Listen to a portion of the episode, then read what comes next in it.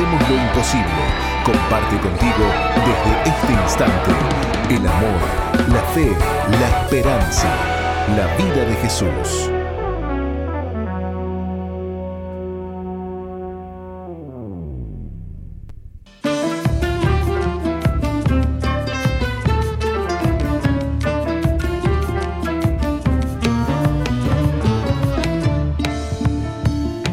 Buenos días, ¿cómo están ustedes? Bienvenidos a Misión Vida para las Naciones a esta hora desde Montevideo, Uruguay, cuando son las 11 y 3 minutos de este 3 de diciembre del año 2020, un año, un año épico, un año, un año como ninguno.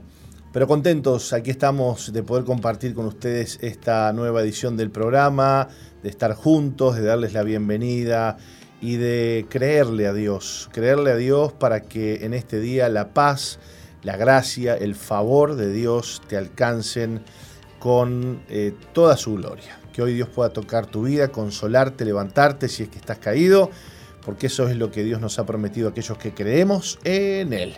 ¿Cómo está usted, Marielita? ¿Qué cuenta?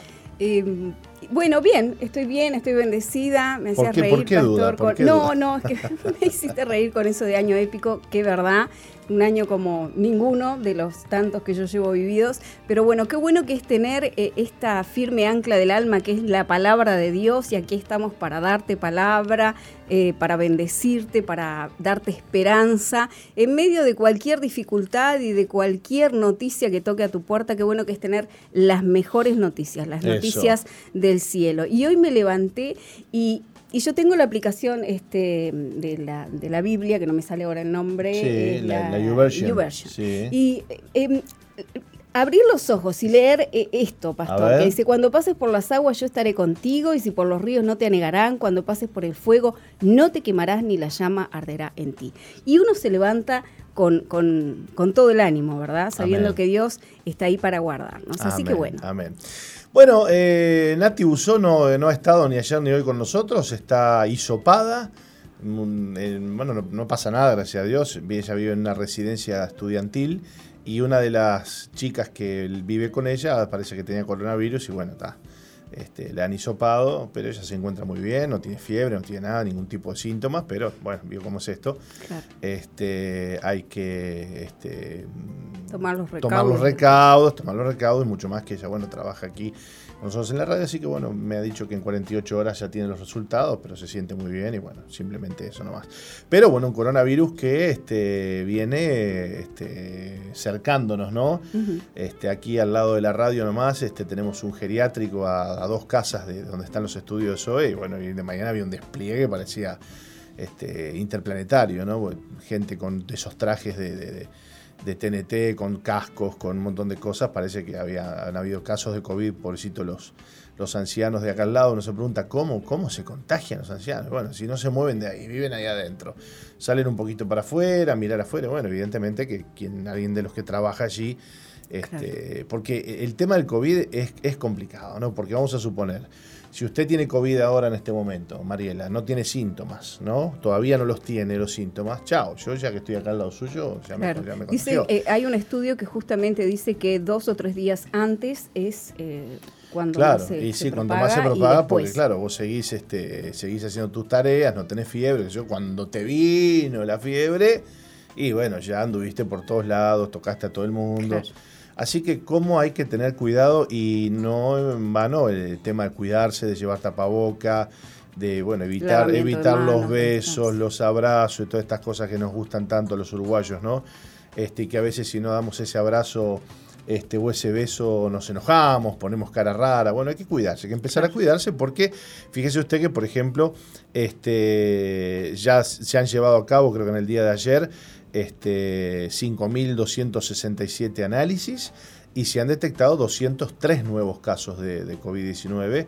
Ya estamos, digamos, en cifras que impensables en algún, en algún momento, cuando hace algunos meses atrás, que 6, que 8, que, que 7, que 0 en algunos días. Estamos hablando ahora de 203 casos nuevos, este, de los cuales 147 son de Montevideo. Montevideo está está complicado, ¿no? Cada vez se viene cerrando más este, el nivel de contagio en, Montevideo y nos tenemos que, eh, cuidar. Que cuidar entre todos. De estos este, 203, Mariela, 23 son de Canelones, 11 eh, de Rivera, 4 de Artigas, 4 de Rocha, 3 de San José, 2 de Cerro Largo, 2 de Maldonado, 2 de Soriano, 2 de Tacuarembó, 1 de Colonia, 1 de Durazno, 1 de Paysandú. En cuanto al trazo epidemiológico, en todos los casos ya se identificaron los contactos y se mantiene un estricto seguimiento epidemiológico. Desde que se declaró la emergencia sanitaria el 13 de marzo se han procesado 442.787 test y se han registrado 6.225 casos positivos de coronavirus en todo el territorio nacional. De ese total, 4.584 ya se han recuperado se confirmaron dos nuevos fallecimientos por coronavirus eh, en nuestro país. Se trata de un paciente de 71 años de Maldonado y una paciente de 85 en Montevideo. Hasta el momento son 80 las defunciones por COVID-19 en Uruguay y todas en este rango de edades, ¿no? Gente ya adulta, ya mayor, este, con, con un montón de problemas y bueno, gracias a Dios este, no sé, no, no tengo en memoria todavía tener que lamentar alguna muerte. Todas las muertes son importantes, por supuesto, ¿no? Por favor, no nos malinterprete, pero claro, este una vida, ¿no? Una persona que todavía tiene una vida por delante, un joven que, que tenga que partir por esto es muy duro, ¿no? Pero bueno, ya alguien que tiene ya 85 años, 71 años, 80, bueno, todas las muertes son complicadas, pero ya son personas que, bueno, han vivido su vida, ¿no? Este, lo, que, lo que decía era que, bueno, que no, no tengo en memoria que algún joven haya muerto por COVID, ¿no? Y el otro tema también es que, bueno, eh, vos hoy, este, que yo, te detectan COVID, Mariela, y bueno, y, te morís y te dicen, chao, murió por el COVID, ¿no? Por causa del COVID, pero capaz que tuviste otro problema o hiciste otro problema asociado y vos visto cómo es esto, y bueno. Así que eh, así está la cosa con, el COVID, este, Marielita, en este, en este tiempo en el que vivimos. Y bueno, el gobierno ha estado este, apretando un poco las medidas. Otras cosas que aumentó significativamente en, pocos días, en una semana, son los casos de em, personas en cuidado intensivo también. Que antes eran unos poquitos, hace unos días atrás, una semana, eran unos 10 y hoy estamos hablando de 24 personas. 24 personas están en CTI. Así es. Bueno, eh, muy bien, muy bien. Eh, por otro lado, les contamos aquí en Uruguay también otras noticias y cuénteme cuál es la, que sigue, Marina. ¿Cómo no? Eh, aumentó la cantidad de presos, hombres pobres y analfabetos, aseguró Jorge Díaz. Con 13.077 personas privadas de libertad, Uruguay tiene un nuevo récord histórico. El 84% está cumpliendo una condena y el 16% tiene prisión preventiva. Según un informe presentado por la Fiscalía General de la Nación sobre denuncias e imputaciones en Uruguay, crecieron las denuncias con al menos un imputado. El fiscal de corte, eh, Jorge Díaz, dijo que la mayoría son hombres cada vez más jóvenes, pobres, analfabetos y adictos y manifestó que de la cárcel salen peor. Mm. Desde enero de 2019 a octubre de 2020, las cifras de personas imputadas asciende a 24.613, de las cuales 87% son hombres. Al analizar, al analizar la cantidad de imputados por cada 10.000 habitantes, los departamentos con mayor tasa de personas imputadas son Salto con 109, Cerro Largo con 103 y Soriano con 101. A su vez, los que presentan una menor tasa de personas imputadas son Colonia con 48, Florida con 52 y Canelones con 57 personas imputadas por 10.000 habitantes. En tanto, los datos eh, arrojan que la tasa nacional es de 70 personas imputadas por cada 10.000 habitantes y Montevideo tiene 64. Según informó Fiscalía, el crecimiento es sostenido desde 2018. Uruguay tiene la tasa de prisionización más alta de América del Sur, con 370 privados de libertad cada 100.000 habitantes y ocupa el lugar número 18 en el mundo entre 223 países. Bueno, bueno fuerte, duro esta, esta noticia. Eh, hombres pobres, analfabetos. Eh, adictos. Adictos, mayor cantidad de presos de forma récord en Uruguay. Eh, estas noticias son tristes, noticias son tristes. Y eh, el comentario que hace el fiscal eh, Jorge Díaz acerca de que de la cárcel salen peor, bueno, es una afirmación que ya sabemos, eh, conocemos hace muchos años. La pregunta es qué vamos a hacer con esto, ¿no? ¿Cómo se puede mejorar la vida, la educación, el trabajo dentro de las cárceles? Es un debe que tenemos como país.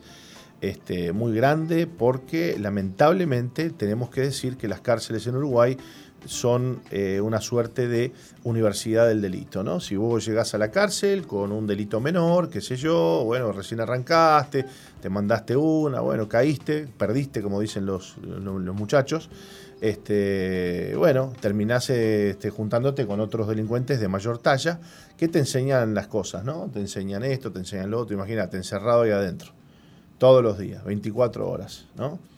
Este, terminás recibiéndote de. Eh, entraste como un. Entraste en primer año de escuela y, después de cinco o seis años saliste ingeniero en, delito, ¿no? Eso es, eso es fuertísimo y es muy triste y habla de que eh, no tenemos las cárceles en Uruguay como eh, lugares donde rehabilitar a la persona, donde darle un estudio, donde darle dignidad, sino que los tenemos para tipo aguantadero ahí y bueno, cumplí la condena, pagá tu condena y bueno, cuando salga salí. Eh, es, realmente, es realmente triste, es realmente triste y es un gran debe que tenemos como sociedad eh, poder tener cárceles más dignas donde quienes estén dentro de la cárcel puedan de forma obligatoria, Mariela, trabajar, trabajar, estudiar algo, hacer una carrera de algo, si no terminaron la escuela, que la terminen, pero que sea obligatorio el tema, ¿no? Porque si vos vas a la cárcel y nadie te dice nada y no, tenés compromiso ninguno, y bueno, este, vas a salir peor de lo que entraste, ¿no? Y eso es lo que está pasando, y de ahí que, bueno, aumenta la, la delincuencia, ¿no? Y de ahí que muchos delincuentes que están presos manejan sus negocios desde la cárcel, de forma totalmente impune, sin que nadie les diga nada, con varios celulares. Este, es fuerte el tema, ¿no? Es fuerte el tema. Pero por eh, más que sea una cárcel y un lugar de condena, la cárcel debiera ser un lugar de, aprendizaje, que vos puedas salir de ahí y digas, bueno, aprendí algo. De rehabilitarse. Me mejoré, no me empeoré, ¿no? Bueno, por otro lado, la OEA condena a Corte Penal Internacional por no actuar en Venezuela. La Organización de Estados Americanos OEA condenó a la Corte Penal Internacional, por su sigla CPI, por inacción ante las violaciones de derechos humanos en Venezuela, según un nuevo informe difundido por la OEA el miércoles. El nuevo informe titulado Fomentando la impunidad, el impacto de la ausencia de una investigación de la fiscal de la Corte Penal Internacional sobre la posible comisión de crímenes de lesa humanidad en Venezuela, fue presentado en una conferencia de prensa online presidida por el secretario general de la OEA, Luis Almagro. Cada día de inacción es un día donde se permite que continúe el, sufrimiento del pueblo venezolano. Dijo el Magro, quien pidió a los fiscales internacionales que aceleren las investigaciones sobre los presuntos crímenes cometidos por las fuerzas de seguridad del gobierno del cuestionado presidente Nicolás Maduro.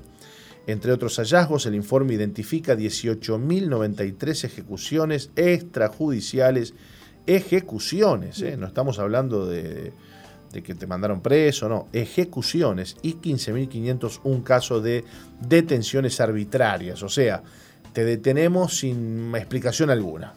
No, no, no, no hay explicación. Este, sos sospechoso, sospechoso quizás de ir contra el gobierno, sospechoso de pensar mal contra el gobierno, sospechoso de, decir algún comentario. Estas son detenciones arbitrarias. Esto sucede desde, el 2014. Eh, con base en evidencia recopilada por investigadores de la ONU, académicos independientes y ONGs contactadas por la OEA. Ahora yo digo esto, ¿no? Está bien, todo esto que estamos leyendo contiene términos legales y todo un montón de cosas, ¿no? Pero no se sabe ya esto. No se sabe que, Venezuela está viviendo eh, un martirio, que está viviendo bajo un gobierno opresor. Este, es, es fuerte, ¿no? Realmente eh, realmente es como que uno ve estas cosas y dice, escúchame, se han ido cuántos millones de venezolanos ya del país. este, no hay quien haga algo, no hay quien diga algo. Estas organizaciones internacionales que tanto luchan por el aborto en los países, por el control poblacional, por un montón de cosas, no luchan por una Venezuela libre, por una Venezuela democrática. Eh, parece que, estuvieran de acuerdo con el, con el gobierno de Maduro, ¿no? Realmente no se termina de entender.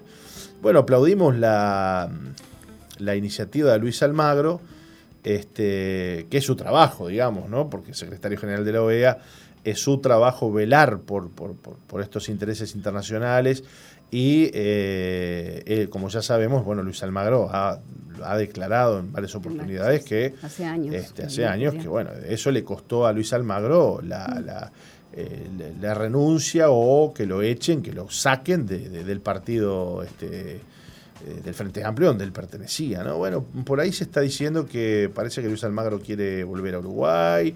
Este, estaba, escuchando el otro día. Sabe que eh, han escrito un libro de Luis Almagro, este, muy interesante.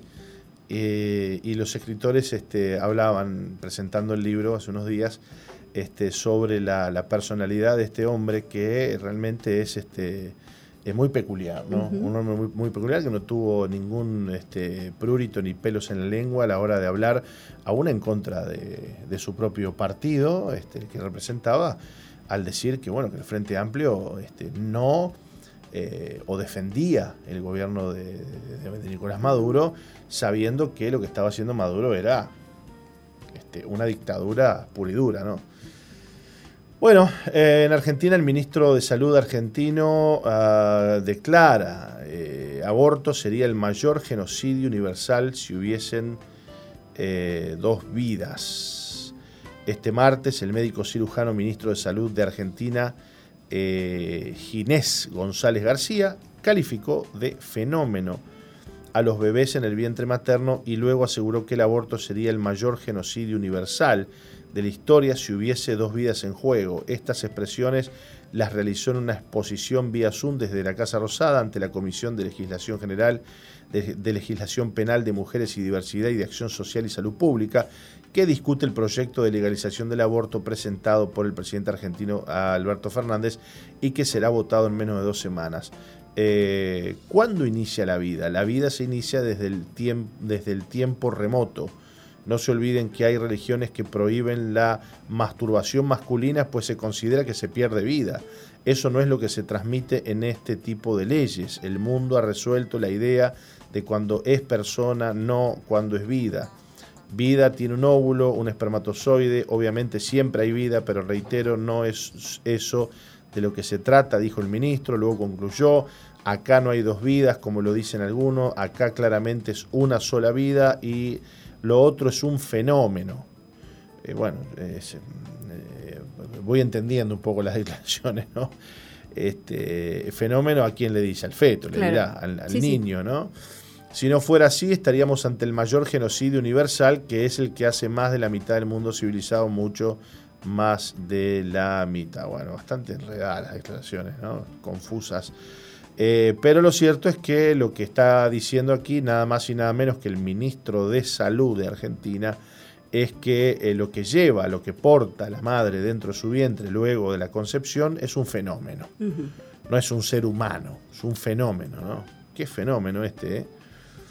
Él es un fenómeno, ¿no? Las declaraciones de González recibieron críticas en las redes sociales, como, escúchame. Obvio eh, ¿cómo, un ministro de salud, ¿no? un hombre preparado, este, bueno, cirujano, médico cirujano, además. Desde la casa Médico cirujano. Que un cirujano diga estas cosas, cuando sabe bien el cirujano que cuántos, cuántas operaciones se hacen dentro del, útero materno, este, trasplantes al, niño que que crece y se desarrolla dentro del útero materno. Es increíble. Realmente estas declaraciones parecen de, un tonto, perdóneme que le diga. Este, estamos hablando de un cirujano. Bueno, no sé, es... Eh, claro, eh, o sea, si, si, vos reconoces que lo que la mujer lleva dentro de su vientre es un ser humano, es una vida humana, y bueno, sí, es el mayor genocidio universal. bueno, pero es que lo es. Claro. Es el mayor genocidio jamás eh, realizado el aborto. Lo es, lo es, lo es, con millones y millones y millones de muertes al año. Este, no es posiblemente, podría ser el mayor genocidio o estaríamos ante el mayor, no, estamos ante el mayor genocidio y el peor de ellos, porque estamos matando al ser humano más frágil, que es el ser humano que crece dentro del vientre materno, de forma independiente, de forma este, natural. Sí, y digamos que en cuanto a personalidad, en cuanto a genética, en cuanto a sangre, en cuanto a biología, absolutamente independiente de su madre. Este, lo único que, lo conecta, digamos, con, la madre es el cordón umbilical, pero el cordón umbilical lo único que hace es llevar nutrientes a, ese ser humano que se desarrolla dentro del, vientre materno. Bueno, ¿hasta qué punto hemos llegado, Mariela? ¿no? Este, como personas que tienen un título, que son doctores, este, personas encumbradas de la salud, declarar este tipo de argumentos tontos, este tipo de argumentos que uno los lee y dice, no, no puede ser que esta persona, que un médico, que un cirujano esté diciendo este, lo que está diciendo. Realmente Inclusive, yendo, inclusive yendo en contra del comunicado del 2018 de la Academia Nacional de Medicina, donde se explica que el niño por nacer científica y biológicamente es un ser humano cuya existencia comienza en el momento de la concepción. Sí. Sí, realmente es muy fuerte lo que dijo. Claro, claro, claro.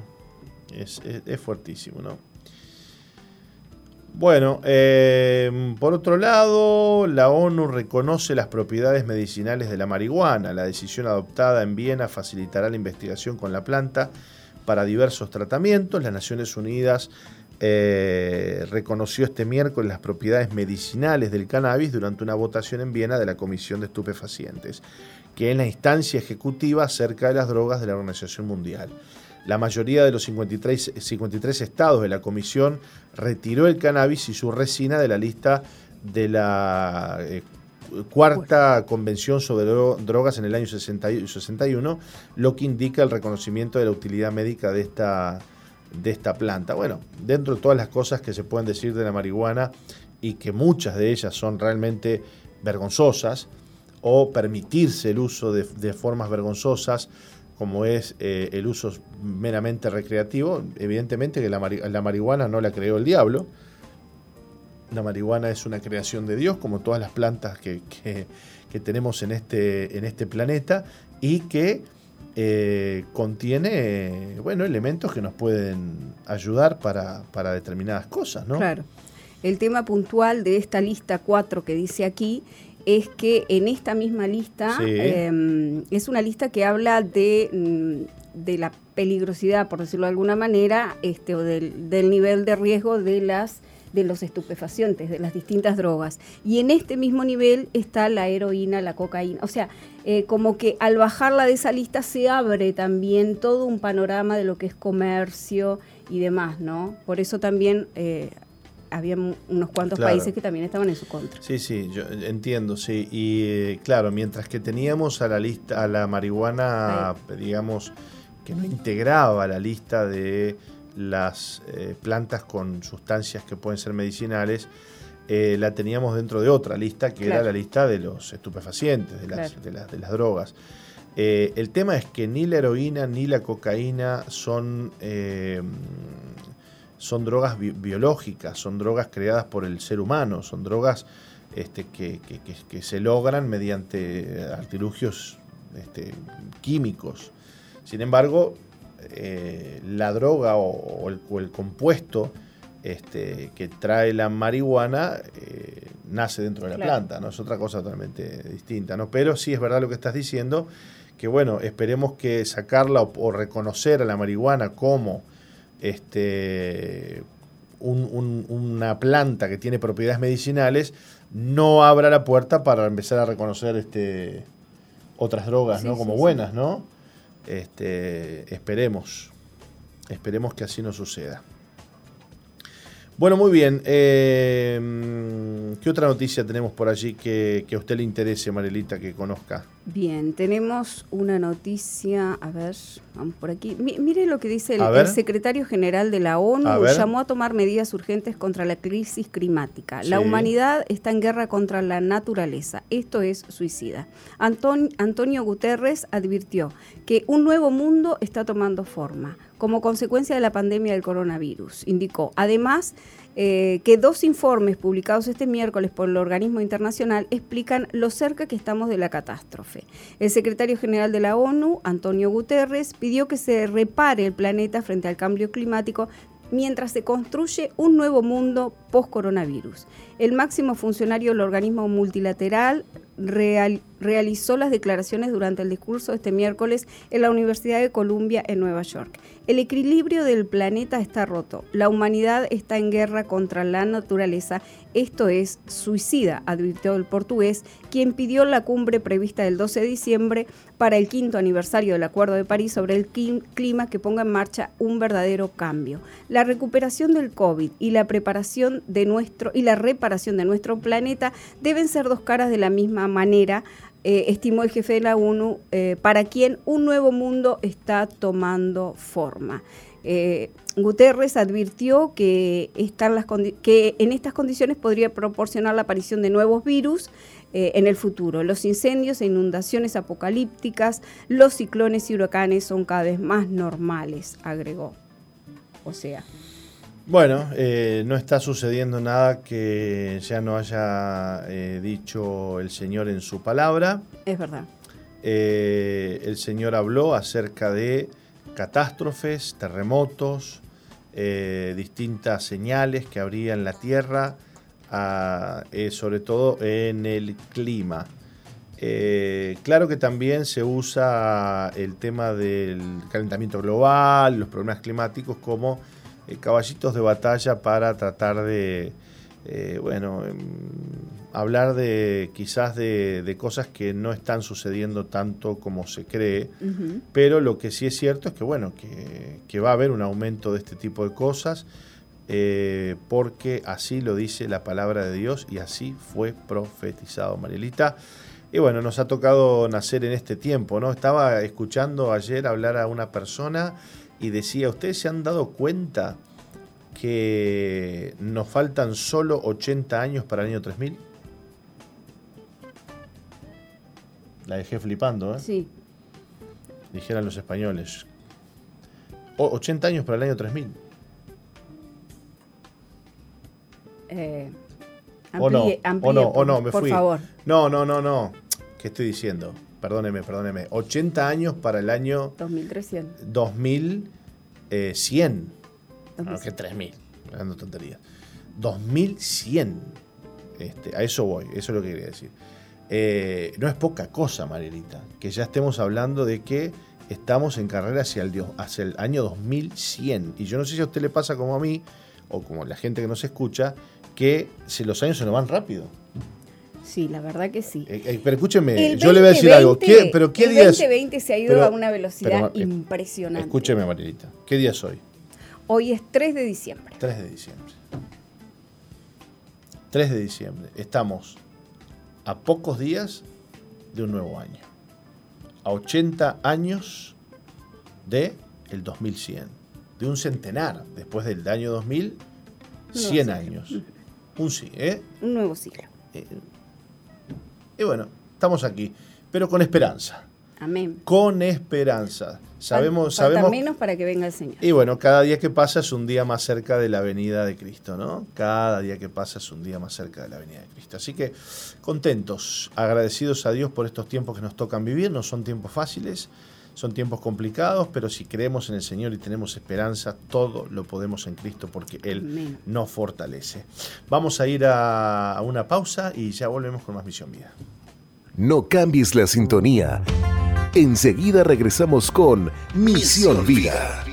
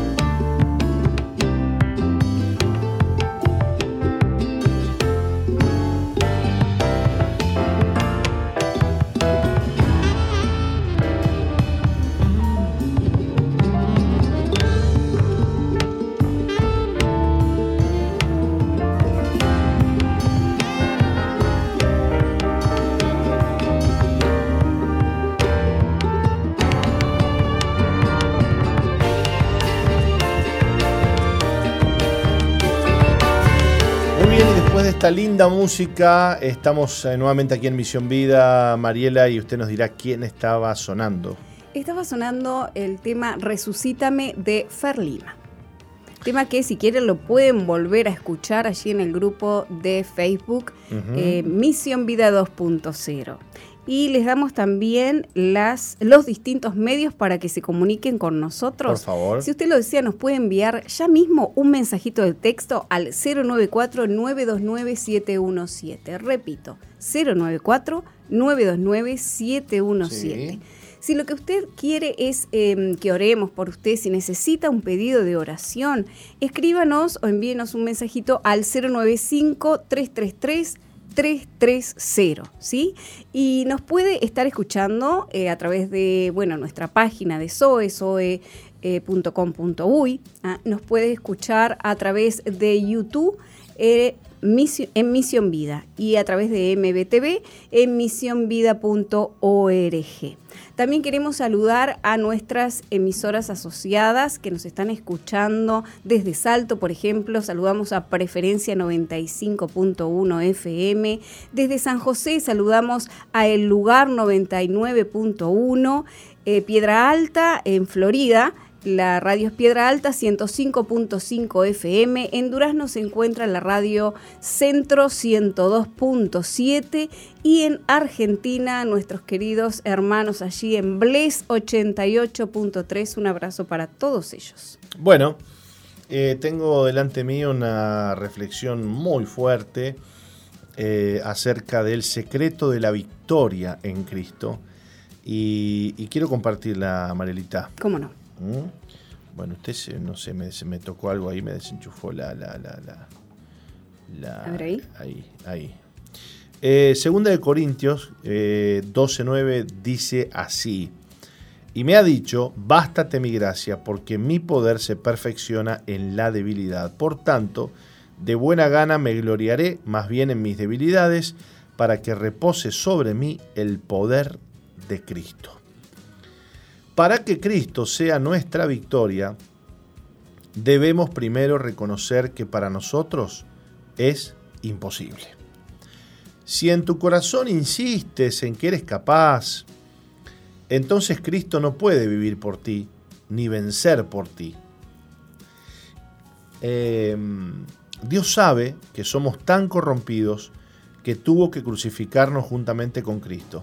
Nos ejecutó, nos mató, sin embargo, nuestra corrupción es tan profunda que todavía persistimos en tratar de lograr la victoria con nuestras fuerzas.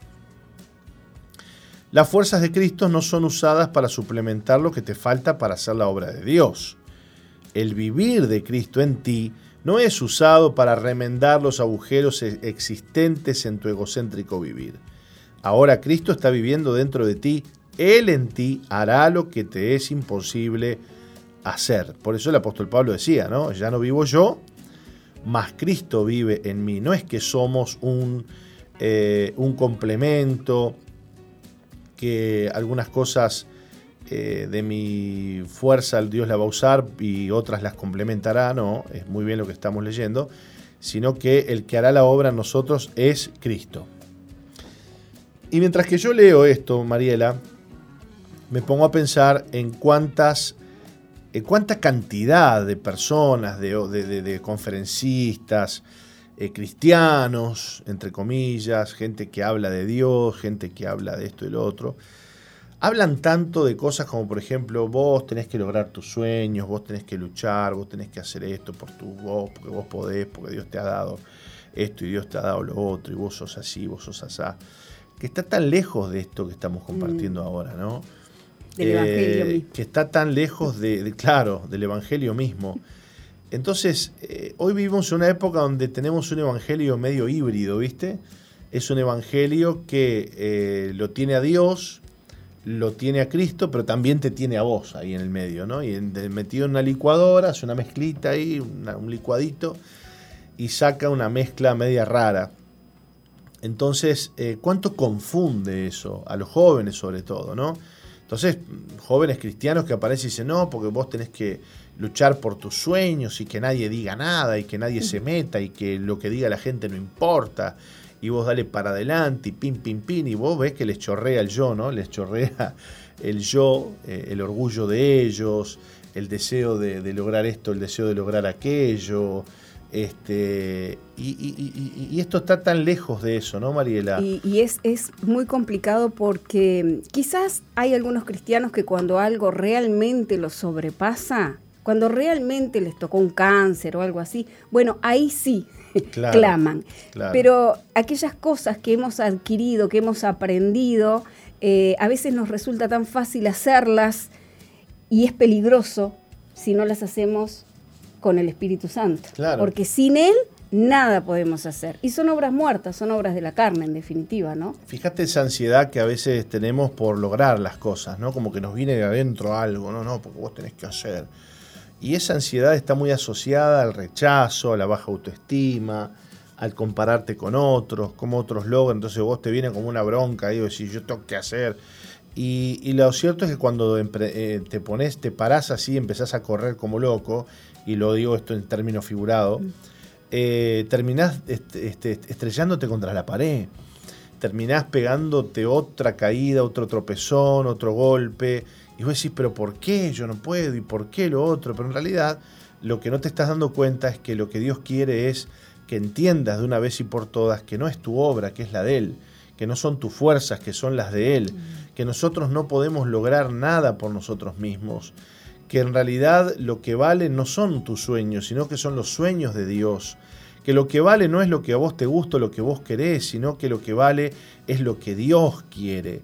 Y ahí tenemos un gran problema, porque eh, eh, hoy se fomenta mucho desde, desde ciertos, desde ciertos este, lugares esto de, bueno, de lograr, de hacer, de tener, de que esto y que lo otro, pero se habla poco del hecho de que eh, Dios no podrá hacer nada en nuestra vida si nosotros todavía seguimos pensando que lo vamos a lograr. Claro.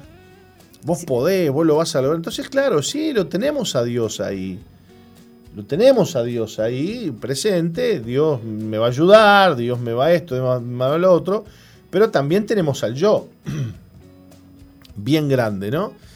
Eh, ahora, te leo, un, te leo un, punto, pero que este, es como, eh, no sé si te acordás de, la, de las historietas de Condorito vos. Esas que te eh, tiraban así. Claro, plop, hacía plop Condorito. Bueno, escuchate esta. La victoria te llega cuando ya no la procuras. Amén. La victoria que es de Cristo, la victoria que es de Dios, te llega cuando ya no la andás buscando. En otras palabras, Dios espera que tú sueltes todo, totalmente, que lo sueltes, que te entregues, eso que te afana, eso que te preocupa, eso que por qué no llego a algo, que por qué no logro esto, que por qué no tengo novia, por qué no tengo novio, que por qué no me caso, que por qué esto, que por qué no otro, que por qué aquello. Eso que tanto te preocupa de, de alcanzar y de alcanzar y de alcanzar, soltalo. Porque eso te está angustiando, te está oprimiendo. Cada vez que vos ves que lo que querés no lo tenés, ¿qué, qué te pasa? Te angustiás cada vez que vos ves que la vida que vos querés y lo que vos soñás no está, te angustiás. Entonces, eh, cuando nosotros soltamos eso, y fíjate que, Dios aún, Mariela, quiere que aprendamos a soltar aún los sueños que Él nos da. Claro. Dios también da sueños. Dios te dice, yo voy a hacer de ti esto, lo otro, aquello. Yo tengo en mi vida varias palabras que Dios me ha dado, este, en, en mi vida de cristiano, palabras proféticas, que en algún momento cuando las recibí, este, mucho más joven que ahora, me pusieron ansioso, ¿viste? Oh, Dios me habló que iba a hacer esto y que iba a hacer lo otro. Y empecé yo a ver cómo hacía para poder ayudar a la palabra profética, ¿viste? Entonces, esto y lo otro. Y me frustraba mucho porque veía que no, que lo que Dios me había dicho no, no, no, no, no se cumplía, ¿viste? Entonces, hoy, pasado el tiempo, ya con 40 y, casi 46 años, no es que soy perfecto, no, me falta mucho todavía. Pero eh, sin dejar de lado la palabra profética, sin abandonar la promesa que Dios me ha dado, espero en Dios. Porque he aprendido que yo no puedo hacer nada para que eso se cumpla en mi vida. Es que, es que las cosas que Dios nos da, inclusive sus profecías, sus palabras, sus promesas, también tienen que pasar por la cruz, ¿no? O sea, todo lo que nosotros tenemos. La salvación que Dios provee es que el viejo hombre sea crucificado juntamente con Cristo. Y las cosas que Él nos da también tienen que ser puestas en la cruz, eh, en los pies del Señor, como le pasó a Abraham con su hijo, ¿no? Ahí está, ¿no? Dios le da una promesa tremenda a Abraham, pero después Dios se la pide. Ahora que te di la promesa, quiero que me la devuelva, le dice Dios. ¿Cómo? Pero y si la esperé tanto tiempo, ahora otra vez. Y Abraham calladito la boca fue y... Porque Abraham entendía, entendía eh, cómo era el corazón de Dios, entendía y, estaba conociendo a Dios y bueno, y, actuó en fe, ¿no?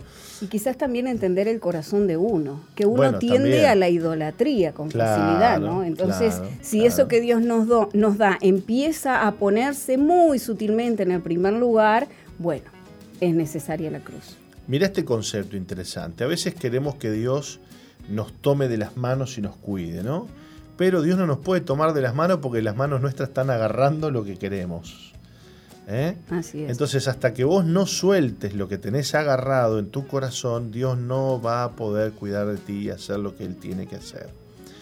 Solo cuando sueltas el control, Dios te toma en sus manos y se encarga de ti. Si tú quieres hacer la obra solo, Dios no podrá hacer nada.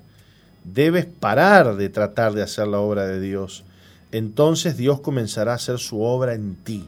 Cada día que vivimos, vivimos por gracia. Hay unas personas que dicen, no, porque yo quiero que me pongan a colaborar y que me pongan a predicar y que me pongan a servir y que me hagan lo otro, y que me hagan aquello y que me aquí, que me allá y que me lo otro. Perdón. Y eh, no nos damos cuenta que esa ansiedad por querer hacer la obra de Dios no la está poniendo Dios. En todo caso, usted tiene que esperar que Dios haga las cosas a su debido tiempo. Qué ¿Mm? fuerte cuando se toca el tema del control también, ¿no? Mientras que leías, Pastor, eh, podía percibir muchos escuchas eh, que les cuesta soltar el control porque, bueno, han tenido que, que ser em, autosuficientes, digamos, este, se han visto solos, desprotegidos en la vida y ahora vienen al Señor. Y Dios les dice, soltate. ¿No? ¿Qué tema? Pero mira este concepto. Cuando Satanás viene a nosotros eh, a, querer este, hacernos daño, el, deseo o lo que él quiere lograr es que nos agitemos nuestra alma se agite para lograr que pequemos. Cuando una persona se agita en su interior, se pone ansiosa, se afana, le está dando una oportunidad a Satanás.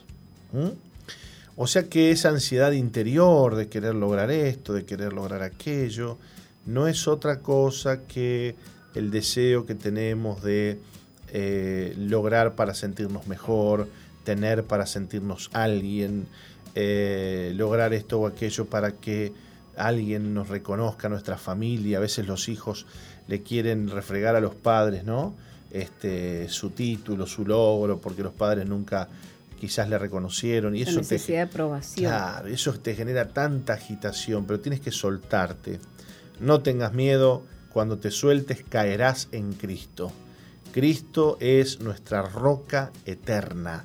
Él no se mueve, Él no cambia.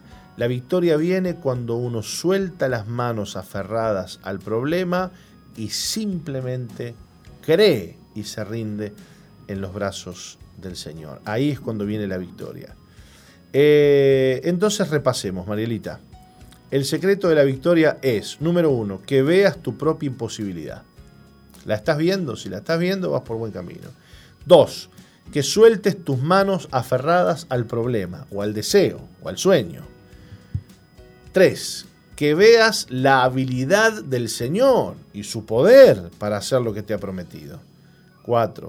Tener fe a diario, una fe viva, creyendo que de ahora en adelante el Señor Jesús va a vivir por ti.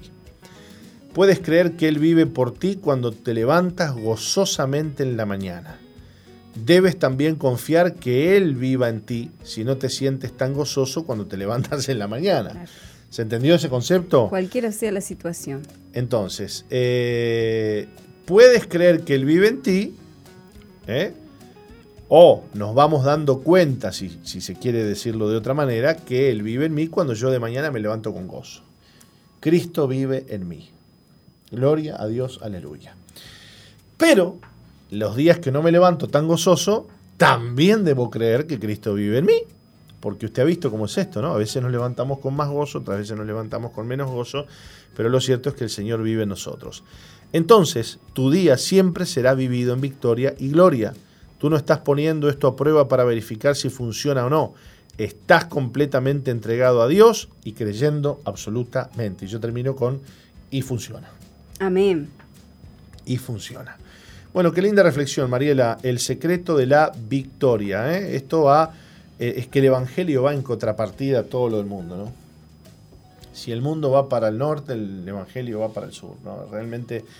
Eh, y nos vamos descuidando los cristianos, ¿viste? Porque vamos dándole lugar a este tipo de, argumentos, de cosas. Vamos como dándole lugar a, a los movimientos que hay, ¿no? a las corrientes. Claro, claro, y a, y, a, ciertos argumentos y ciertas filosofías y formas de pensar que se van colando dentro del Evangelio de la Iglesia y que además lo, triste es que tienen rostro de hombres reconocidos, tienen rostros de personas que, que, vemos a diario en las redes sociales y que, y que hablan esto y que hablan lo otro y que después dicen gloria a Dios y yo creo en Jesucristo y que papá que papá pam. Y, bueno, y todo esto está tan lejos de, lo que realmente eh, es la victoria en Cristo, ¿no? Porque claro, nos pasa que a veces uno escucha a ciertas personas hablar y vos mirás y decís, pero esto no condice con lo que yo, con cómo yo vivo el Evangelio, ¿no? Eh, o sea, eh, viven en un mundo paralelo algunas personas, es, muy, es muy raro, ¿no? Por eso, qué bueno que es leer la Biblia. Bueno, acabas de decir algo importantísimo. En la Biblia nadie dice lo hice yo. Y el que lo dijo le fue mal. Claro. El problema es cuando miramos más este, TikTok o Facebook o Instagram que la Biblia, ¿no? Y ahí empezamos a ser permeados por los comentarios, las influencias, los pensamientos de gente que, repito, muchas veces cristianos mismos también, que eh, entienden la vida de otra manera, la entienden más con, una, con un pensamiento más carnal, más emocional, más mundano, más moderno. Algunos cristianos quieren ser más modernos que la Biblia, ¿viste? Y no hay forma de ser más moderno que Dios. Si la Biblia te, la Biblia te habla de las cosas continuamente, la Biblia habla de futuro, siempre. Claro. Dice el Génesis y lo primero que dice el Señor, vos le pisarás en la cabeza, ya te pisará en el calcañar y nacerá uno de la simiente de la mujer y ya ahí nomás en Génesis ya el Señor estaba profetizando hacia adelante miles y miles y miles de años para la venida del Señor. Y, como si esto fuera poco, después este, el Señor profetiza los últimos tiempos, que todavía los estamos esperando. Este, así que la Biblia es, es pasado, es presente y es futuro. Nunca, la Biblia jamás queda obsoleta, la Biblia es viva, es palabra de Dios, es eficaz y lo mejor que podemos hacer es aferrarnos a esa palabra para, para vivir la vida como Dios manda. Marilita, nos tenemos que ir a la pausa de las 12, pero no se vayan, ya volvemos con más Misión Vida. Como familia tenemos que definir con prioridad quiénes somos y quiénes seremos en el futuro. Es la cuna que nos acoge desde niños y nos da identidad, valores y recuerdos. Es en casa donde aprendemos nuestros primeros hábitos de sueño, alimentación, ejercicio, higiene y recreación. Juntos somos promotores de salud al buscar un equilibrio en todas las áreas de nuestra vida, física, mental, espiritual y relacional. Las familias saludables son aquellas que buscan el bienestar integral de todos sus miembros.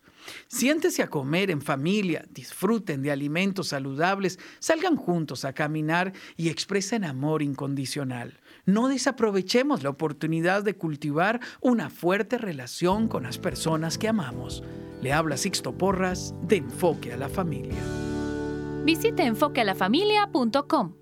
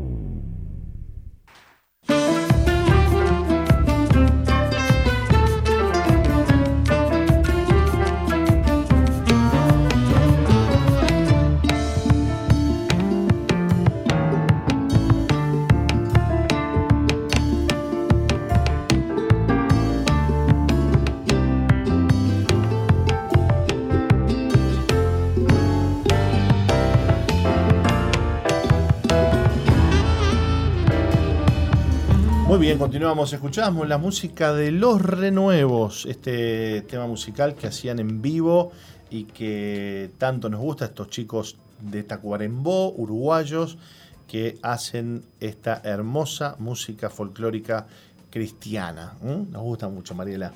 La pesca milagrosa se llama el tema. Muy bien, eh, ¿qué anuncio tenemos para compartir con la audiencia? Cuénteme, por favor. Bueno, le cuento que estamos eh, a escasos minutos o no sé si ya hasta creo que todavía pueden, yo sí, creo que sí, yo creo que sí, sí. así que todos aquellos que me estén escuchando y quieran disfrutar de un encuentro personal con el Señor, el último encuentro del año, que es online, como los de todos este año, eh, por favor anótese, no, no deje pasar esta oportunidad que Dios le da eh, de que pueda ser renovado en sus fuerzas, en su espíritu, de que, de que, bueno, de que pueda recibir lo fresco que Dios quiere darle antes de terminar este 2020. Así que anótese al encuentro, al próximo encuentro, que además es el último encuentro del año. Eh, por favor, no lo dude y, hágalo, hágalo ya. Necesitamos un encuentro con Dios. 095-333-330. 095-333-330. 330. Gracias, Manelita, por el termo que me lo va haciendo llegar. Y bueno, recordarle a nuestra querida audiencia que hoy es jueves. Sí. Y como cada jueves tenemos reunión de grupos amigos. Donde usted viva, seguramente cerquita allí de donde está, hay un grupo amigo de gente que eh, puede y quiere bendecirlo, orar por su vida. Y bueno, y allí se comparte cada jueves palabra de Dios grupos reducidos, con los cuidados que bueno que la, que, la pandemia medita, pero eh, no, quede, no quede en su casa, no se quede sin congregar, por favor le pido, porque nos hace bien estar reunidos. Bueno, eh, los grupos amigos que, que, son de tanta bendición y que estamos apuntalando en este tiempo para que se predique, para que se comparta el Evangelio, donde tanta gente necesita, Mariela. Eh, de la palabra de Dios, del amor de Dios y los grupos amigos son esa luz en, medio de los barrios, barrios complicados muchas veces, lugares donde hay mucha necesidad. Bueno, ahí está el líder de Misión Vida compartiendo en el grupo amigo la palabra de Dios, compartiendo acerca del amor de Dios. ¿eh? Bueno, muy bien. Eh, ¿De qué hablamos en la reflexión pasada? ¿Usted se acuerda? Hace unos minutitos. Hablamos de El secreto de la victoria. El secreto de la victoria. Y ahora vamos a hablar acerca de la selección de vencedores. Seguimos con el tema de la victoria. Este, vamos por lo menos a hacer un, primer, este, vamos a hacer el puntapié inicial y después de la pausita que viene unos minutos seguiremos, Mariela. Perfecto. En jueces 6.12 la Biblia dice, y el ángel de Jehová se le apareció y le dijo, Jehová está contigo, varón esforzado y valiente. A fin de librar a toda la nación, Dios tuvo que seleccionar 300 hombres que fueran a pelear la batalla que todos debían pelear, pero que no lo hicieron. La mayoría no dio la talla. Muchas personas pueden finalizar la carrera, pero no todos saben cómo pelear la buena mm, batalla. El caso de Gedeón, él reconoció que era el menor. O sea, se conocía a sí mismo.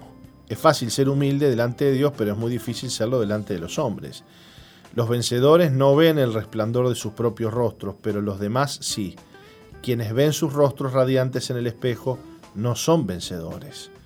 2. Recibió la visión celestial, vio al Señor. Nadie se entrega a la obra sin haber recibido una visión. Cuando el Señor nos habla podemos cruzar al otro lado. Cuando tenemos la visión nuestros pasos serán firmes. 3 obedeció la visión, respondió al llamado del Señor y ofreció sacrificios, independientemente de si nos vemos grandes o pequeños, si no nos ponemos en las manos de Dios, no seremos de ninguna utilidad. 4. Derribó los ídolos, un testimonio visible. Después de consagrarnos con nuestro corazón, sigue siendo necesario derribar los ídolos como un testimonio visible.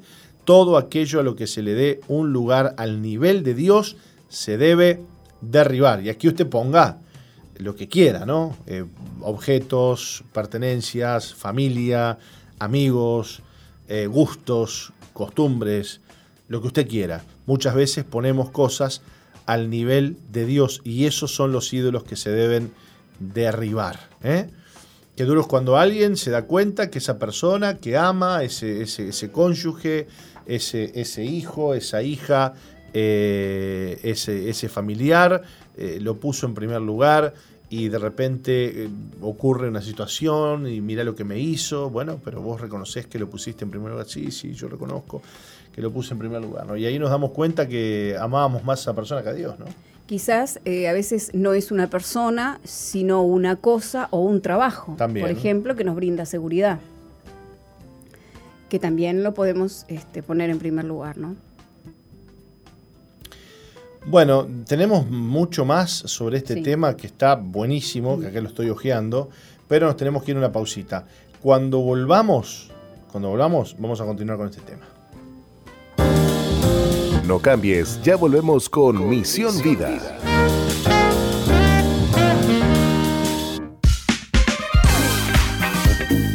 Misión Vida, ahora más 2.0.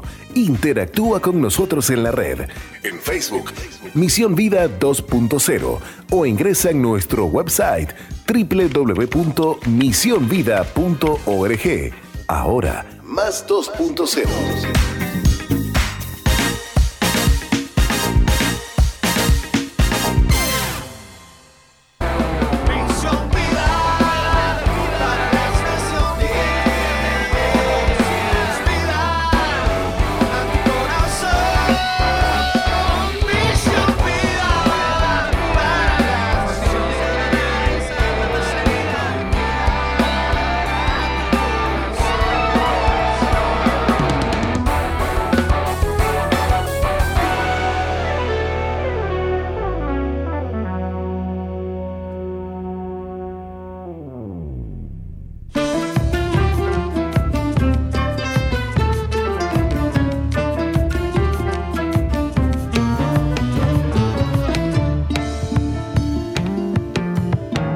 estamos hablando sobre selección de vencedores y estamos eh, analizando estos cuatro puntos acerca de Gedeón, que reconoció que era el menor, recibió la visión celestial, obedeció la visión y derribó los ídolos. Luego de haber pasado por estos cuatro pasos, el Espíritu Santo vino sobre Gedeón. Y escuche esto, por favor, porque es poderoso.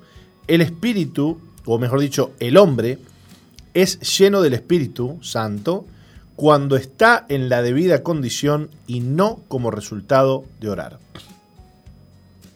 Bueno, aquí nos mató. Tremendo.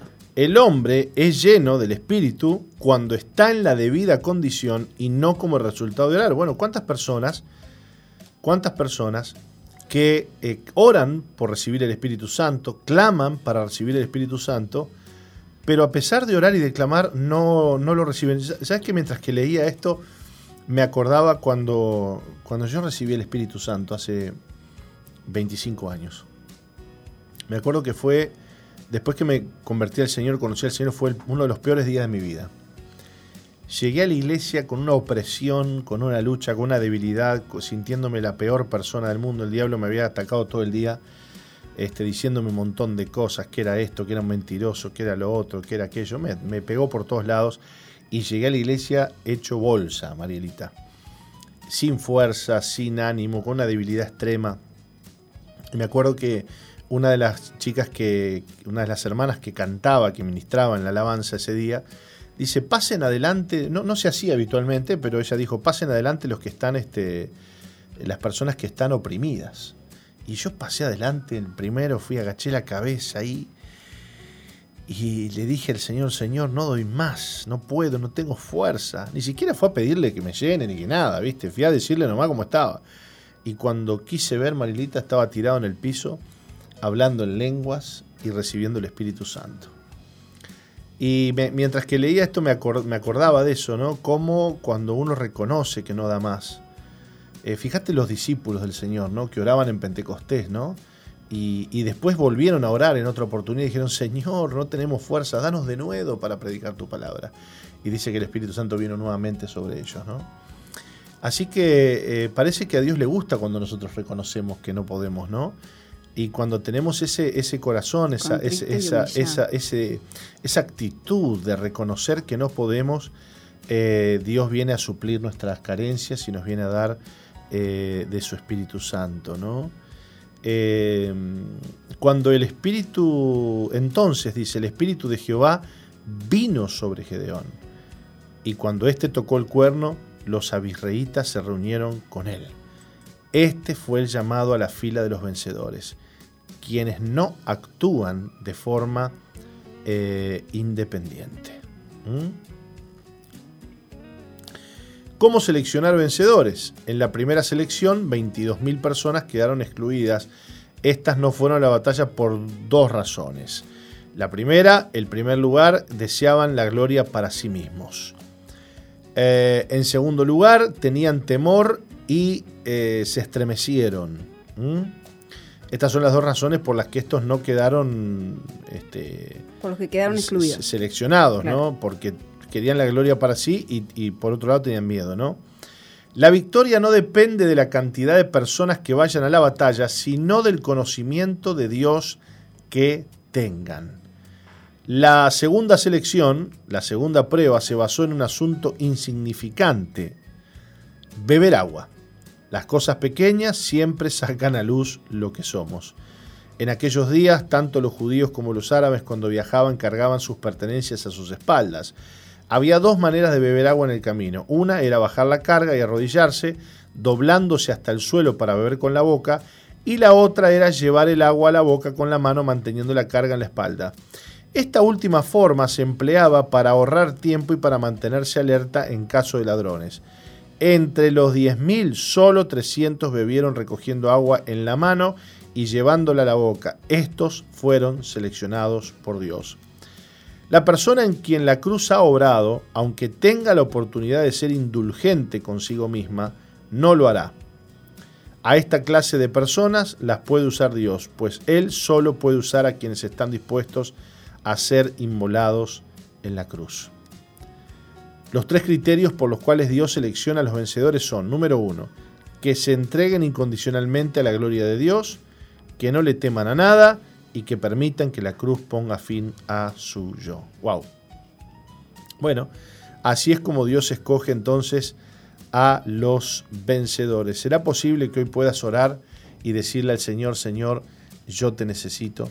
Señor, yo eh, no puedo solo. Señor, no tengo fuerzas por mí mismo, dame las fuerzas. Dios está buscando gente. Dice la Biblia que el Padre busca verdaderos adoradores que le adoren en espíritu y en verdad. Que en este día eh, Dios pueda encontrar en ti una persona dispuesta, dispuesta a servirle, dispuesta a hacer su obra, dispuesta a decirle sí al Señor y no a tus propios deseos, porque Dios quiere buscar y, encontrar personas que le sirvan con este corazón, con el corazón que tuvo Gedeón, a pesar de ser muy joven, a pesar de ser de la familia más pobre, del pueblo más chico, de la familia más pequeña. Dios usó a este joven Gedeón para darle al pueblo una gran victoria. Así que Dios está buscando gente así, que se entreguen incondicionalmente a la gloria de Dios, que no le teman a nada y que permitan que la cruz ponga fin a su yo. ¿Qué opinas, Mariela? Em, sí, tal cual. Dios está buscando gente que no se quiera a sí misma, que lo quiera Él, que anteponga todo lo que, lo que anhela, o sea, que vaya a la cruz. Gente que, diga eh, no a muchas cosas y sí al llamado, ¿no? Eh, y aparte, em, Dios busca corazones dispuestos y humildes. Eh, es posible que estemos dispuestos a entregar nuestra vida, pero hay cosas que siempre tendemos a, reservarnos. Si Dios quiere que le demos todo, el 100%. Eh, me viene a la mente eh, aquel joven que Dios le dijo que lo único que le faltaba era, que le faltaba solo una cosa, ¿no? Este, y a cuántos de nosotros que estamos en el camino del Señor nos puede faltar esa cosa pues hoy Dios te dice que para ser un vencedor y para estar en esas filas que Él te quiere poner, tenés que entregar el 100%, tenés que ir a la cruz en este día y entregar eso, ese tesorito, eso que te estabas reservando y que no temas a nada, porque él, él está en control. Si vos te rendís y si estás muerto, ¿a qué le vas a temer? Claro. Si tenés algún temorcito, porque algo vivo queda dentro, ¿no? Pero si no, bueno, si estás rendido, si estás entregado, un muerto no chilla. Así que bueno, eh, creo que es tiempo de, de, de, que la cruz, la cruz está viva. Yo reflexionaba en eh, ese detalle hace unos días, que no es nada menor, que la cruz no es algo que pasó hace dos mil años atrás, pastor. La cruz es algo que te tiene que pasar cada, día, de la vida. Es una decisión que tenés que tomar frente a cada situación, desde la más pequeña hasta la más trascendental. Porque cada decisión afecta no solamente tu vida, sino las de tus generaciones. Amén, amén. Y, y si queremos ver la victoria que Dios tiene para nosotros, tenemos que estar dispuestos a tener este corazón. Y si no lo tenemos, hay que ir a Dios y decirle, Señor, no lo tengo. Porque, eh, claro, a veces cuando uno se enfrenta a este tipo de reflexiones como la que estamos compartiendo hoy, se frustra, ¿no, Marina? Se frustra. Porque dice, pero yo no, no, no, no, me miro al espejo de esta palabra, me miro al reflejo de esta palabra y no tengo lo que esta palabra dice. Bueno, no te preocupes. Quizás el reconocer que vos no tenés esto es un buen inicio. Es un buen comienzo que vos le digas a Dios, mirá Señor, yo no tengo esta pasión, esta valentía, no tengo esta humildad, no tengo esto, lo otro, pero acordate, acordate que lo primero que hizo Gedeón fue reconocer quién era. Entonces, eh, lo, lo, importante es que vos reconozcas. Si para vos de repente el llamado que Dios te está haciendo requiere de más humildad y vos decís, che, yo soy orgulloso, me enojo, esto, lo otro. Bueno, decirle, Señor, mirá, soy orgulloso. ¿Acaso Dios no podrá tratar con, un orgulloso? ¿Habrá tratado con algunos orgullosos Dios, Marilita? ¿Eh? ¿Sabrá tratado Dios? A ver, claro. ¿sabrá tratar Dios con un orgulloso o no vas a ver? en nosotros conviven dos naturalezas. Entonces, eh, por eso hablaba recurrentemente del tema de la cruz. Eh, claro que en nosotros no habita el bien, ¿no? Eh, el, sí, habita el bien en Cristo. Nosotros estamos en Cristo y en esa naturaleza somos más que vencedores. Claro, claro. El tema es cuando esa naturaleza que vos decís, Marielita, eh, toma fuerza en la vida, ¿no? Porque por más que esté Cristo ahí viviendo en tu vida, dentro de ti, de repente el orgullo te, te, te gana, aflora. Bueno, Dios, que es experto en tratar con esas cosas, Dios va a tratar con tu orgullo. Dios va a tratar. Por eso te tenés que poner en las manos del Señor. Quizás eh, la obra que Dios va a hacer en tu vida no es una obra que eh, la vaya a hacer eh, a corto plazo. ¿no? no es que vos te pones las manos de Dios y en un mes estás pronto, ¿no? No, esto es una obra que a Dios le va a llevar tiempo. Le va a llevar tiempo tratar contigo, quebrantarte, mostrarte, enseñarte, un montón de cosas, pero la obra Dios la va a hacer. Aquel que comenzó la buena obra nosotros, dice la Biblia, la perfeccionará hasta el día de Jesucristo. Mira, a vos, eh, una de las tareas que tenemos los padres es formar a los hijos, ¿sí o no, Marilita? Así es. Y a veces los padres abandonamos a los hijos. ¿Cuántos hijos abandonados hay? que los padres no los criaron, se cansaron de ellos o los abandonaron, ni siquiera se intervinieron en la vida de esos hijos, esos hijos se criaron, como decimos acá en Uruguay, se criaron guachos, este, abandonados ahí a la buena, a la deriva. No son hijos formados emocionalmente, espiritualmente, psicológicamente, son hijos que se criaron como, bueno, como, como pudieron, porque les faltó alguien que les mentoree, les enseñe, les ame, les acompañe en el crecimiento y esa es la tarea de los padres. Pero aunque tu padre y tu madre te hayan abandonado y vos no hayas tenido quien te forme, porque a veces esa es una excusa, ¿no? Para algunas personas, Mariela, que dicen, yo no tengo quien, a mí nadie me enseñó, yo nunca aprendí, yo no tuve padre, yo no tuve madre, que yo, bueno, mira, ponete en las manos del Señor, porque el Señor no abandona a sus hijos. Dice, aunque tu padre y tu madre te dejaren con todo, Jehová te recogerá. Con todo, Jehová te recogerá. Así que cuando Dios toma a alguien y comienza a obrar en esa vida, no abandona a Dios. Eh, Dios no abandona. Dios no suelta. Dios no deja las cosas por la mitad. Nosotros sí. ¿Cuántas cosas habremos dejado por la mitad en la vida? Pero cuando Dios empieza algo, lo termina. Por eso dice aquel que comenzó la buena obra la perfeccionará hasta el día de Jesucristo. Así que lo mejor que te puede pasar en este día es que estés en las manos del Señor y que confíes que aquel que comenzó a obrar en tu vida va a continuar esa obra que ha comenzado en tu vida. Amén. Amén. Con esta fe, con esta palabra y con esta esperanza nos vamos a la pausa de las doce y media y volvemos para, bueno, para ir ya transitando hacia el testimonio del día de hoy. Sigue al apóstol Jorge Márquez en su fanpage en Facebook, Jorge Márquez.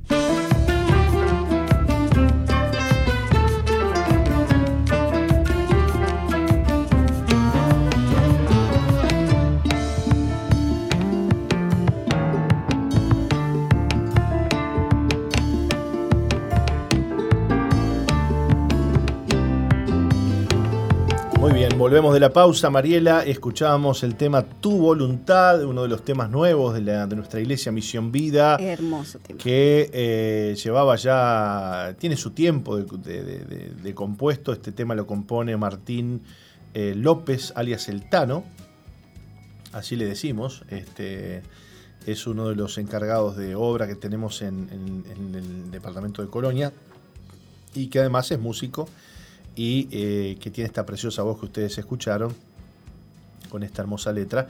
Y bueno, este tema que conforma, creo que son cinco temas que hemos lanzado, si no me equivoco, Mariela, eh, no sé, capaz que me corrijan, este, de Misión Vida, y bueno, sí, puede ser cuatro o cinco, ¿no? Cuatro, Me, Cuatro. cuatro me confirma con ocho. Este, cuatro temas, claro, me, me- me quedé con ganas de más, de más, de más temas, un temita más. Este, así que estamos muy contentos por esto. Bueno, te cuento, Mariela, porque no lo dijimos, que eh, hay tiempo hasta mañana a las 12 para inscribirse al encuentro. Ay, qué buena noticia. Hay tiempo hasta mañana a las 12 del mediodía para inscribirse al encuentro y eh, pueden hacerlo y tienen que hacerlo. Estamos terminando el año, estamos eh, terminando el último encuentro del año, este va a ser el del fin de semana que viene, o sea, el de mañana a las 20 horas va a ser el último encuentro que vamos a tener en el año, así que aprovechen a inscribirse, es gratuito, es libre. Aquellas personas que nunca han hecho un encuentro, háganlo. Y aquellas personas que quizás están terminando un poco débiles, distantes, eh, con cosas por arreglar con el Señor, con, con cosas que están trancadas en su vida, bueno, aproveche este encuentro, no se quede sin inscribirse porque es una oportunidad hermosa de poder buscar a Dios y de apartar el fin de semana para encontrarnos con el Señor. ¿eh? Muy bien, queremos saludar a las emisoras asociadas que están con nosotros en el programa. Eh, usted nos dirá, Mariela, cuáles son. Eh, desde Salto nos escucha a través de Preferencia 95.1 FM. En San José está El Lugar 99.1 FM. En Florida nos escuchan a través de Piedra Alta 105.5 FM. Y en Durazno FM Centro 102.7. Y desde Argentina eh, Bless 88.3 FM. Para todos ellos un cordial saludo y también a la gente que nos está escuchando Ajá. y es de madrugada para ellos, eh, porque este programa se retransmite a sí, partir sí, de las sí, sí, 4 sí, sí. AM cada día, así que bueno, vaya un saludo para Esa gente también. madrugadora que está con nosotros y que se conecta, a veces quizás somos su despertador, para otros seremos su compañía a esa hora de la mañana. Un abrazo y un saludo especial para todos ustedes. Sabe, Pastor, que para Sí. muchos de ellos o muchas somos Sí. una luz en medio de sus tinieblas, porque yo comencé a escuchar la radio hace muchos años atrás y realmente era un bálsamo para, para aquellos Wow. días. Así que bueno, Cuánto nos ha bendecido a nosotros la radio y cuánto sabemos bendice a aquellos que eh, escuchan, no porque estemos nosotros aquí, eh, ni porque seamos buenos, ni nada que se le parezca, ¿no? Esto es porque Dios es el que obra, Dios es el que sana, Dios es el que libera, Dios es el que transforma. Así ¿Mm? es. Muy bien, Mariela, te quiero recordar también que este fin de semana tenemos nuestras reuniones habituales eh, presenciales en nuestra iglesia central, en los distintos anexos, el- para los cuales hay que anotarse. Así Hay es. que anotarse. Si vos vas a algún anexo el sábado, bueno, tenés que anotarte, tenés que inscribirte con, con- con tu respectivo distrito, con tu respectivo líder. Y también, si vas a venir a la iglesia central, bueno, tenemos un teléfono que es el 095-333-330 para que vos puedas anotarte y no vengas este, sin haber dado tu nombre previamente, porque bueno, si no ya tenés que pasar por la... te pueden pasar dos cosas. Eh, te van a pasar dos cosas, eh, una de las cuales es inevitable y la otra se puede evitar. Una es que, bueno, te van a pedir todos los datos ahí porque no estás anotado, qué sé yo qué cuánto, y la otra es que te digan, mira, no hay lugar. Claro. Porque el cupo de la sala es al 30%, ese es nuestro aforo, como todo. Este, entonces, eh, si ya vos te inscribís de antemano, das el horario en el que vas a ir, ya es mucho más fácil todo. Recuerden que tenemos un protocolo muy estricto, donde las personas entran al, al hall de la iglesia que está abierto y ventilado. Allí hay una persona que te va a poner alcohol en las manos, otra que te va a tomar la temperatura. Luego te van a hacer pasar por una alfombra sanitaria que dicen que no es necesaria, pero nosotros La tene- tenemos igual. La tenemos igual. Nuestra sala cuenta con aire forzado por, por, por un mecanismo, por, por un extractor enorme que hay en el subsuelo de la iglesia que fuerza el aire continuamente, así que hay circulación de aire continua por la sala, las puertas están abiertas, la gente se está sentando cada dos asientos, se está sentando y bueno, todo un protocolo especial con este tema del COVID y además un rastreo de todos los datos de la gente que ingresa a la sala. ¿no? Sabemos quién ingresa, sabemos qué horario ingresó, cuándo ingresó y todas las precauciones. Gracias a Dios, Marelita, no hemos sabido de ningún caso ni de nadie que este, haya tenido COVID en, la iglesia, gracias a Dios, bendito sea el Señor. Así que bueno, seguimos cuidándonos con todo este tema y por supuesto el tapaboca, ¿no? Así que anótese 095-333-330. Eh, Colocho, ¿cómo estamos? ¿Estamos bien de ese lado? Perfecto. Cuéntenos, Marilita, quién vamos a tener en unos minutos para compartir el testimonio. Con nosotros va a estar Leticia Gauma, ella tiene 40 años y nos va a contar a través de Zoom, vía Zoom, cómo Dios la hizo libre del rechazo y nos dice aquí que pudo perdonar. Qué lindo. Vamos a ir a una brevísima pausa y ya volvemos para compartir el testimonio del día de hoy. No cambies, ya volvemos con Misión, Misión Vida. Sigue al apóstol Jorge Márquez en su fanpage en Facebook, Jorge Márquez.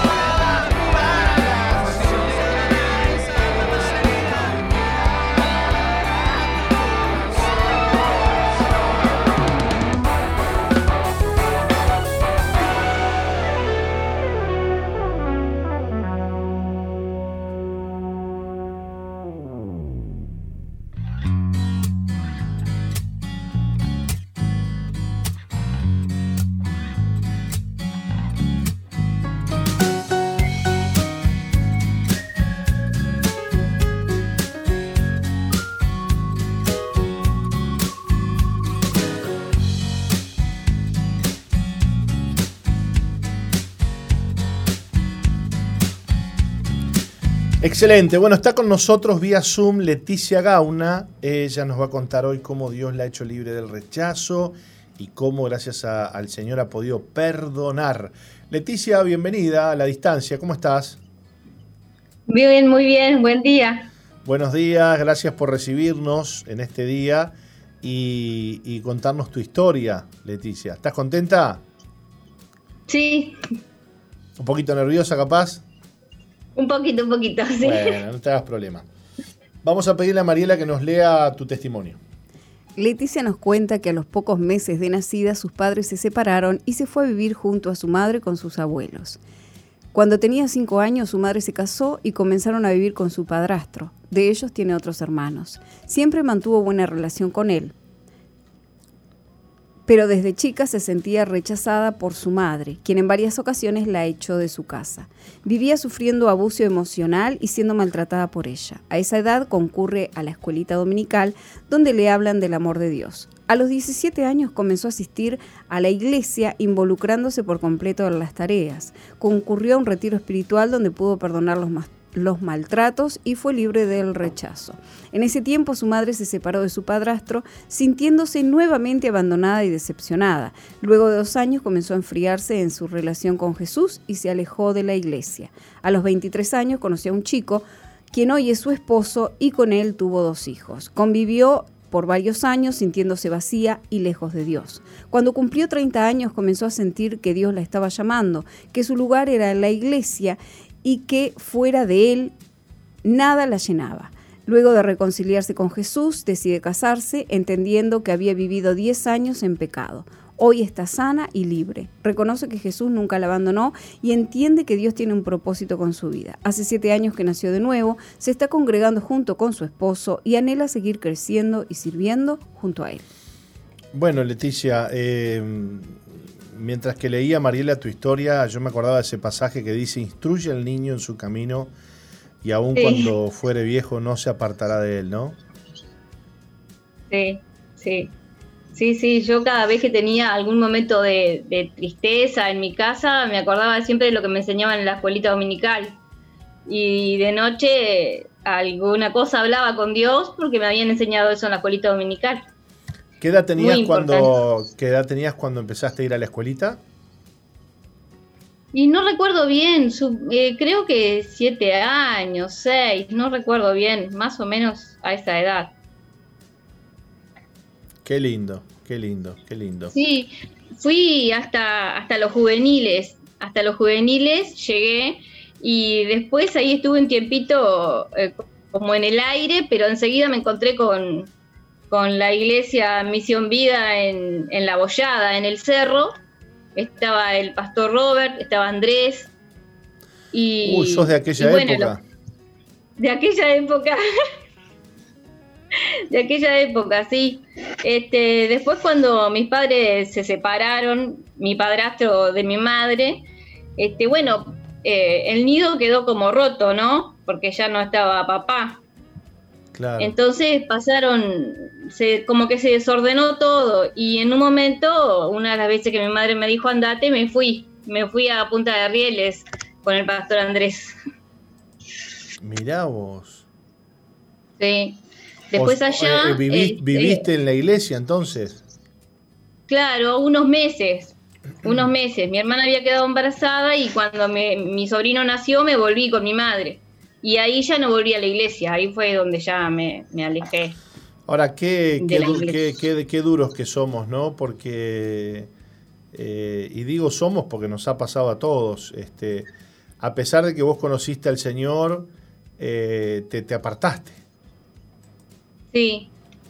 Yo me sentía allá en Punta de Rieles, me estaba sintiendo como pagándome, yo no me daba cuenta.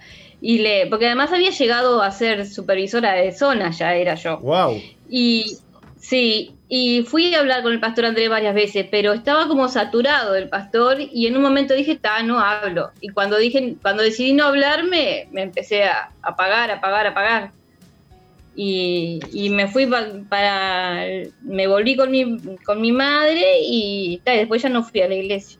Y después cuando el pastor me llamaba por teléfono, me iba a buscar y a mí me daba vergüenza hablar con él. Entonces no lo atendía, no, y esca- me escapaba. Fue una cosa que. Qué terrible. ¿Aconsejarías hacer eso ahora no? No, no, no. No, no. No, no. Yo aprendí mucho, porque aprendí mucho estando apartada, aunque parezca raro. Porque eh, aprendí. No es una manera que- linda de aprender, ¿no? Digamos. No, no, claro, no, claro que no. Pero aprendí que, que no, que, que tenía que haberme quedado sentada en la iglesia así y pasara lo que pasara. Me tenía que haber quedado sentada ahí. O sea, eh, si, si no me estaba, me sentía, me sentía apagada, tenía que haberme quedado sentada ahí hasta que me, hasta que me atendieran. Me tenía que haber sentado, haber quedado sentada en la iglesia. Y hoy, hoy digo, si yo hoy tuviera un problema con alguien o, me, o sintiera que me apago o, sintiera, o me sintiera mal, yo me quedo sentada en el banco. Si me tengo un problema con mi marido, me quedo sentada en la iglesia. Lo- hoy lo, lo digo a Claro, cada porque rato, porque no. Además, eh, además Leticia, algo que, que- que me da pie a decir con lo que nos estás contando, es que nosotros no dependemos del hombre, No, claro. dependemos de Dios. Nos No. pasa mucho a los pastores que a veces estamos, como decís vos, saturados, ¿sí? Este, Claro. A veces hay gente que nos pide para hablar y decimos, mirá, te atiendo dentro de dos días, te atiendo mañana, te atiendo la semana que viene. Y, Claro. y- y qué hago yo cuando no puedo hablar con el pastor o no puedo hablar con... eh, te- te- tengo que hablar con Dios. Exacto. Sí, Tengo sí, que pero depender eso de Dios, hoy, ¿viste? eso hoy lo tengo clarísimo. Lamentablemente tuve que pasar por estar alejada de Dios, pero hoy lo tengo clarísimo y es una cosa que cada vez que hablo la digo y digo, no dependes del pastor. El pastor puede que no pueda venir, que no Claro. pueda hablarte, puede que dé la vuelta. Vos arrodillate y buscarlo a Cristo porque esa es la solución. Amén. Eh, pe- pero hoy lo tengo claro. En aquel momento me sentí que me apagaba y, y me sentí capaz que mimosa, por decir algo, y decía, uy, mírenme, y en realidad, este, nada, era yo que tenía que doblar la rodilla y decir, ayúdame Dios que estoy mal. Pero también fíjate pero que, fíjate que No pude, no sé. Claro, no te dio el corazón, digamos, ¿no? Yo creo que se te juntaron muchas cosas y, y quiero, y, y quiero aprovechar esta oportunidad porque sé que hay gente, Leticia, que nos está escuchando. Eh, Sí. eh, Fíjate que quizás, bueno, te resentiste un poco, no me, no, me, no me prestaron atención y después te vino como una especie de despecho, ¿no? Este, ahora no lo atiendo al pastor, no me atendió cuando... No, no, no, yo no sentí despecho. Lo que a mí me, me daba vergüenza atenderlo, porque decía, yo me fui así sin decir nada, sin nada, y ¿qué le voy a explicar? ¿Qué le voy a decir ahora? Estaba- Eh, estabas si yo no avergonzada, tenía que haberme ido. entonces. Claro, yo sabía que no tenía que haberme ido, entonces decía, yo no tenía que haberme ido así. ¿Cómo, qué le voy a decir ahora? No me daba la cara para ponerle la cara para hablar con él, Ay, no. señor. Pero no, pero nunca, nunca sentí despecho ni, ni me estuve resentida con él. Al Bueno, contrario, mirá sentía que, que, yo. mi- mirá que capaz que te está escuchando el pastor Andrés, ¿eh? Ay, lo amo el pastor. sí, sí, hace poco además me lo crucé en... Bueno, porque ahora volví a Cristo, ¿no? Entonces este, me lo crucé en Veraca y me dijo, pero vos tendrías que ser pastora. me pegó un rezongo. Ya te cruzó y ya te ya aprovechó para pegarte un rezongo. Qué, qué lindo, Sí. ¿no? Bueno, lo cierto es que hoy se te ve sonreír, este, eh, has vuelto a los caminos del Señor. Contanos, eh, contanos cómo estás hoy con el Señor. Es eh, muy lindo porque yo volví a Cristo y me había alejado 10 años. Cuando volví ya estaba en pareja y tenía dos hijos. Entonces este, fui a hablar con, con el pastor Marque, que también me conocía, Sí. y, y se, agarra- se agarraba la cabeza, porque ¿cómo puede ser que te fuiste y ahora volver? Primero, tengo que contar que muchas personas que están apartadas tienen como vergüenza de volver a la iglesia. Claro. Entonces, lo, lo que quiero contar es que yo, cuando al principio, bueno, mi madre se convirtió a Cristo en el camino de, de que yo estaba apartada. Sí. Este, y ella me acompañó a volver a Cristo. Ella me acompañó a la iglesia varias veces para que yo vuelva a Cristo.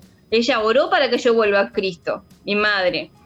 Este, y cuando yo vi al pastor Márquez en la iglesia, él la primera vez que me vio, me abrió los brazos y me dijo, volviste, hijita.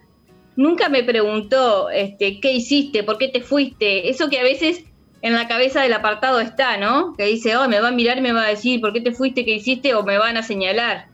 No, a mí eh, me abrieron los brazos y me dijeron, volviste. Y eso para mí fue maravilloso. Cuando, cuando el pastor me recibió así fue como, uy, qué lindo, fue muy lindo. Este, y bueno, y me dijo, tenés que casarte. Y yo sabía que tenía que casarme, pero no lo había entendido, no sé, era como que no, se me había caído la venda. Y entonces volví a casa y a hacerle la cabeza a mi marido que a casarnos, a casarnos. Él no se había convertido a Cristo, era yo sola. Eh, entonces, este, bueno, nos casamos. eh, el mismo año, en septiembre hablé con el pastor, en diciembre me estaba casando.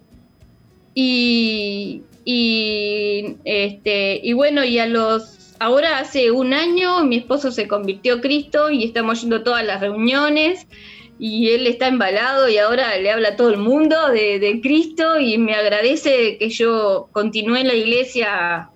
eh, iba sola y él dice ahora cada vez que habla con alguien le dice porque ella iba sola y el hombre es importante que acompañe a la mujer. Mirá lo que le dice. Wow. Ahora agarra mi sí, ahora agarra a mi cuñado y le dice, vayan a la iglesia. Y agarra a mi cuñado y le toca el hombro y le dice, porque el hombre tiene que acompañar a su mujer. Yo la dejé ir sola a ella mucho tiempo. Sí, Estás viviendo un sueño, ¿no? sí, sí, porque, además al principio él no quería tampoco que fueran mis hijos. Eh, entonces yo iba sola y dejaba a mis hijos acá y, y me sentía como cierta injusticia, ¿no? Eh, y ahora los veo corretear en la iglesia, bailar, cantar las canciones y es como un sueño hecho realidad. Qué ¿no? lindo, qué lindo.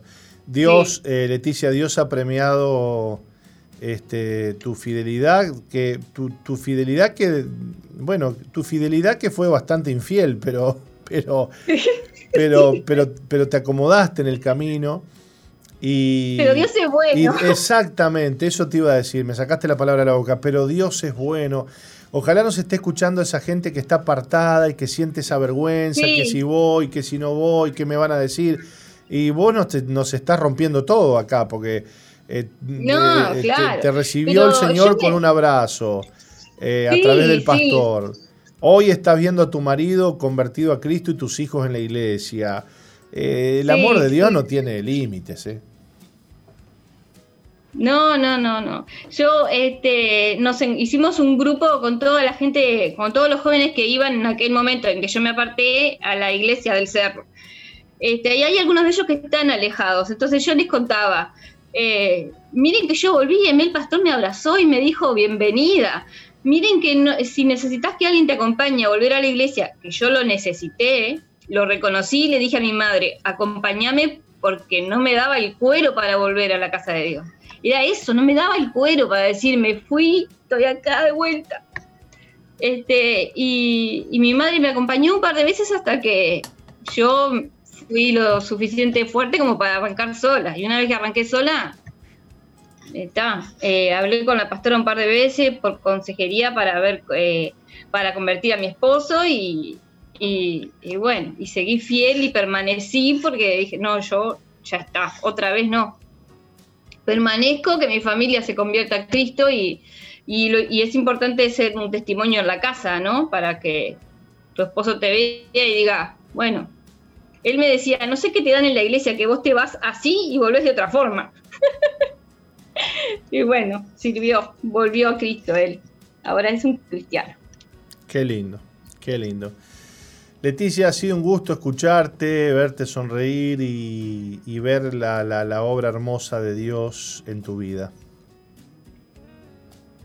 Bueno, muchas gracias. Sí, este, me parece que a veces cuando nos apartamos después sentimos, nos da, a- por lo menos en mi caso, me daba vergüenza volver, sobre todo los que llegamos al- a, servir, ¿no? Que la tenemos clara. Cuando llegaste al servicio, tenés clara cómo son las cosas. Entonces después decís, pa, y yo voy a volver después de haber estado sirviendo y haberme alejado y- haciendo todo lo que sé que no tengo que hacer. Eh, sí, Dios te espera con los brazos abiertos y, y sí, Dios te ama y no le importa. Y lo que yo le digo a mi esposo, le digo, una vez que vos venís a Cristo, Él te perdona, te abraza y todo lo anterior lo tiró a la basura, quedó atrás, no te lo recuerda. Ya está, quedó atrás. De vuelta te toman sus brazos y arrancá de nuevo. Es hermoso. Qué lindo, qué lindo, Leticia. Bueno, y quedamos expectantes de todo lo que Dios va a hacer en tu vida, ¿eh? Amén. Mirá que estás a tiempo de ser pastora, ¿eh? Sí. Sí, eh, mi esposo ya está para bautizarse, así que Y bueno, vamos. este, vamos para adelante. Con Cristo, siempre. Siempre. Un abrazo grande a la distancia, Leticia. Bueno, un abrazo. Dios te bendiga. Qué lindo, qué lindo, Mariela, ¿no? Qué amor el de Dios. Así es. Yo también soy una hija pródiga. Así que sí, eh, Dios, Él es fiel. Él es fiel. Él no se puede negar. Él es fiel, él es fiel. Y como él es fiel, nos eh, no tenemos este, ningún temor, ninguna duda en decirte que Dios te ama y que Él tiene planes con tu vida y aunque te hayas alejado del Señor, Él te sigue esperando.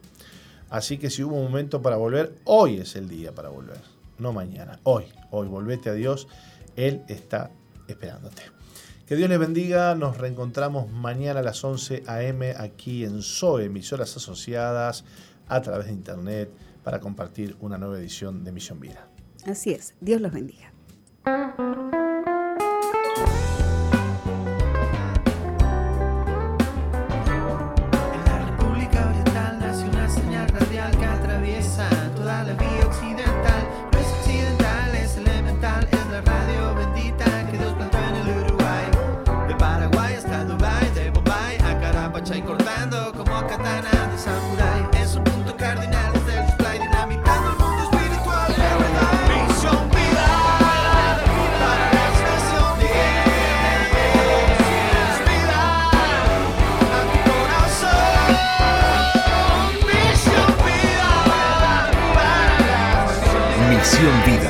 Iglesia que Dios plantó en Uruguay para que juntos alcancemos lo imposible, presentó su programa exclusivo que conduce el apóstol Jorge Márquez.